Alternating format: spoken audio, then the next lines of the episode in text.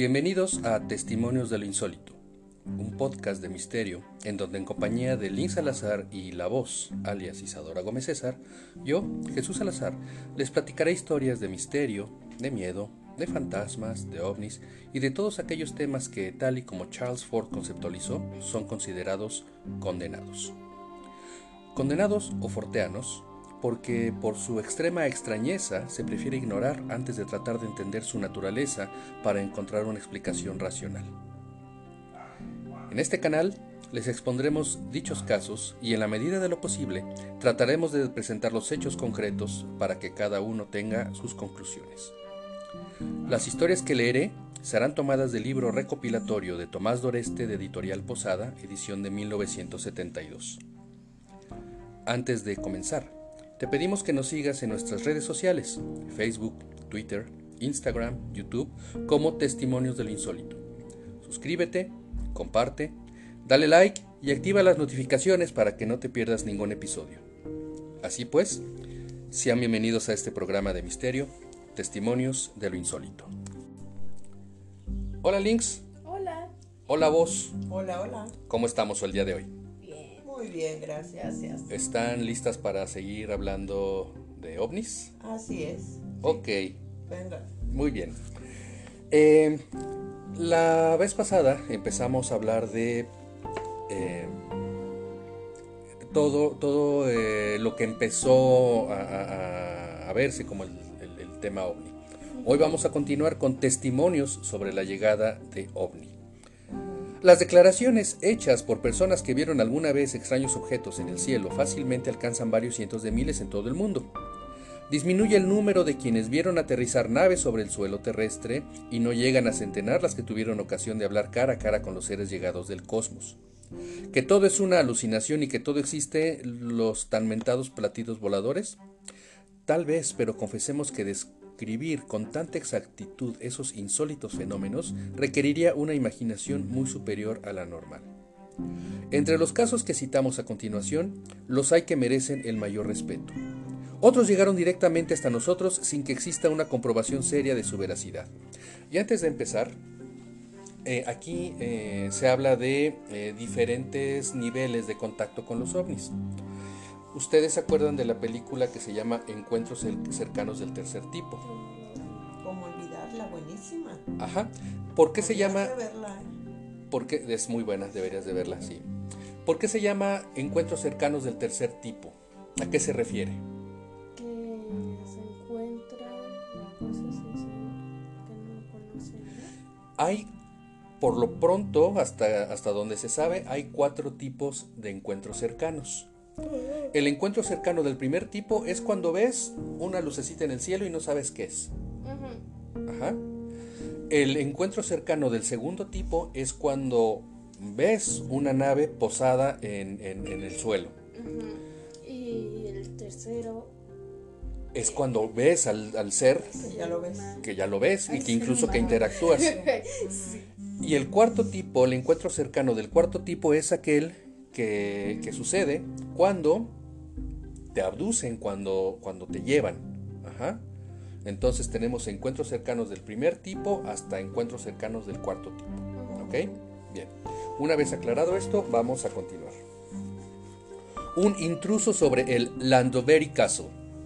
En la noche del 30 de junio de 1947, el Landovery Castle, barco que navegaba a lo largo de la costa de Kenia en África y se dirigía hacia el sur, fue testigo de algo sorprendente.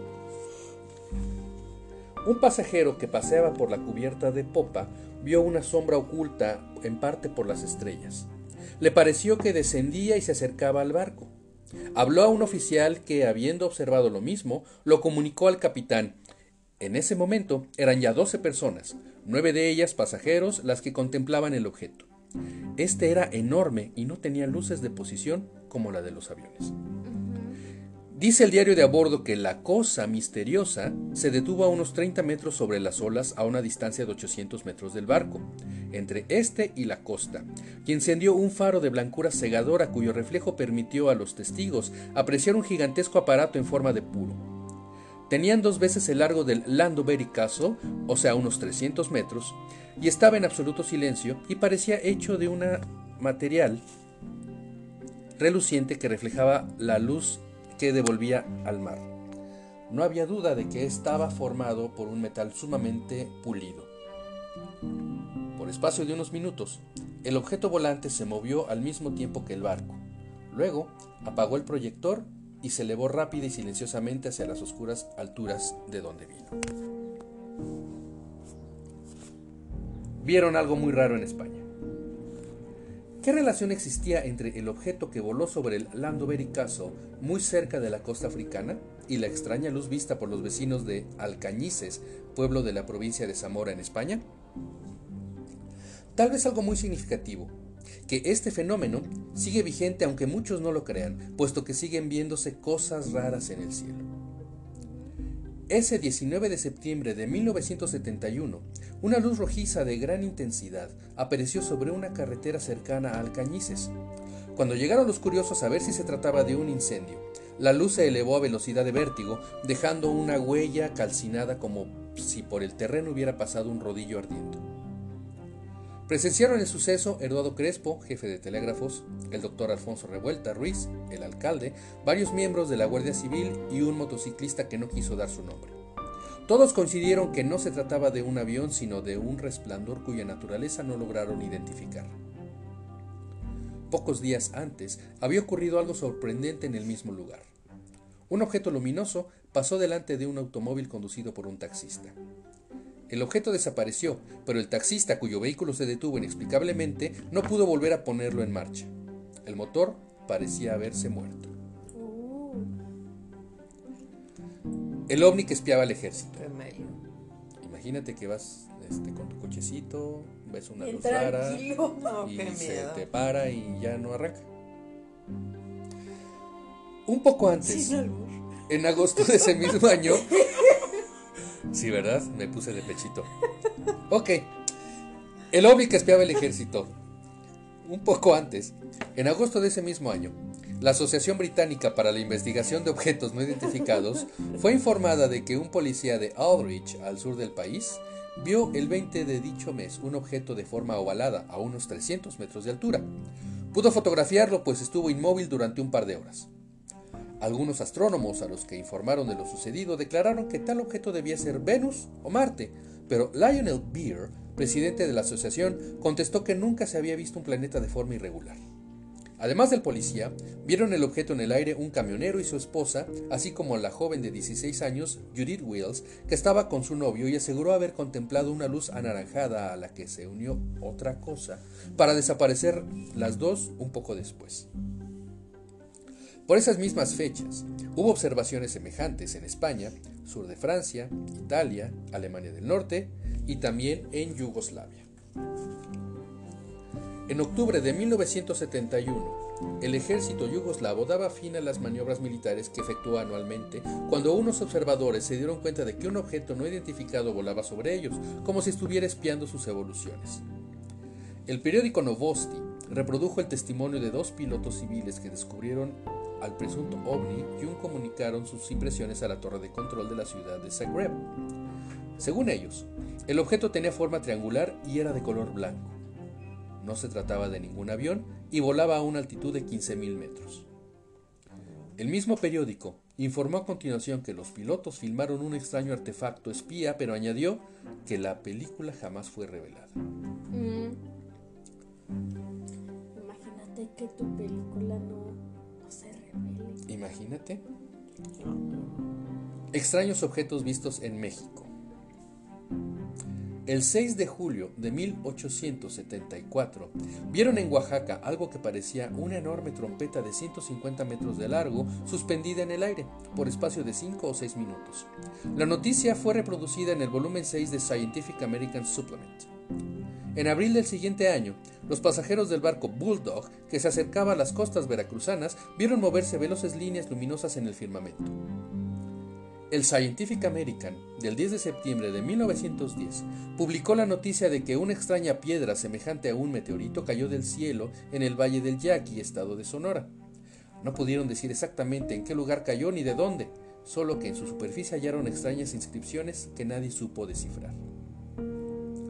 Y en fecha mucho más reciente, en la noche del jueves 11 de noviembre de 1971, un joven estudiante de apellido Muñoz observó un extraño fenómeno desde la ventana de su apartamento de la Unidad de Independencia en San Jerónimo, Ciudad de México. Después de comprobar que las otras personas del mismo... eh, perdón. Después de comprobar que otras personas del mismo edificio vieron las mismas luces, decidió dar a conocer la noticia. Insistió en el hecho de que no había viento. Dice que vio unas luces rojas que se volvían anaranjadas, en número de 6 o 7, que volaban hacia el sur a unos 6.000 metros de altura. Estaba seguro de que no se trataba de globos como los que se lanzan en días de fiesta, pues estos objetos luminosos aceleraban y frenaban su marcha y seguían un camino rectilíneo, una luz detrás de otra. Todavía cambiando de colores, los objetos que intentó en vano distinguir con sus prismáticos se fueron alejando hasta perderse por el rumbo del ajusco. Se le fue la luz a los estudiantes. Exactamente, exactamente tres años antes, en una noche de noviembre de 1968, dos jóvenes estudiantes fueron testigos de algo fantástico desde la ventana del cuarto que ocupaban en una casa que hay entre la calle de Sierra Fría y Paracaína, en las lomas de Chapultepec, de la Ciudad de México. Era la una y media de la noche. Los dos preparaban el examen que pasarían al día siguiente en la Universidad Iberoamericana, donde estudiaban técnicas de la comunicación. De pronto, se les fue la luz. Se les ocurrió asomarse a la ventana para ver si, falla, eh, si la falla era solo del edificio o había más casas oscuras y de pronto lo descubrieron, casi enfrente de sus narices. Uno de los estudiantes haría algún tiempo después la siguiente descripción. Era un objeto alargado, como un puro gigante, que se mantenía unos 8 metros por encima del edificio vecino al nuestro.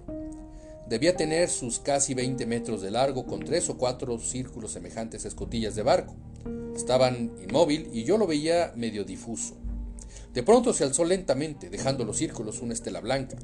Comenzó a balancearse de un lado para otro y salió disparado rumbo a, a su rumbo al este a tremenda velocidad. Poco después regresó la luz. Oh, qué miedo. Y como que mucha coincidencia, ¿no? Sí. El lector se preguntará, tal vez, quiénes fueron los dos estudiantes que, que presenciaron el hecho insólito. Uno era Ricardo Ortega, actual director de la revista juvenil Pop, y el otro, Juan Ruiz Healy, antiguo brazo derecho de Sabludovsky en la tele y hoy director de un programa informativo en el canal 8 capitalino.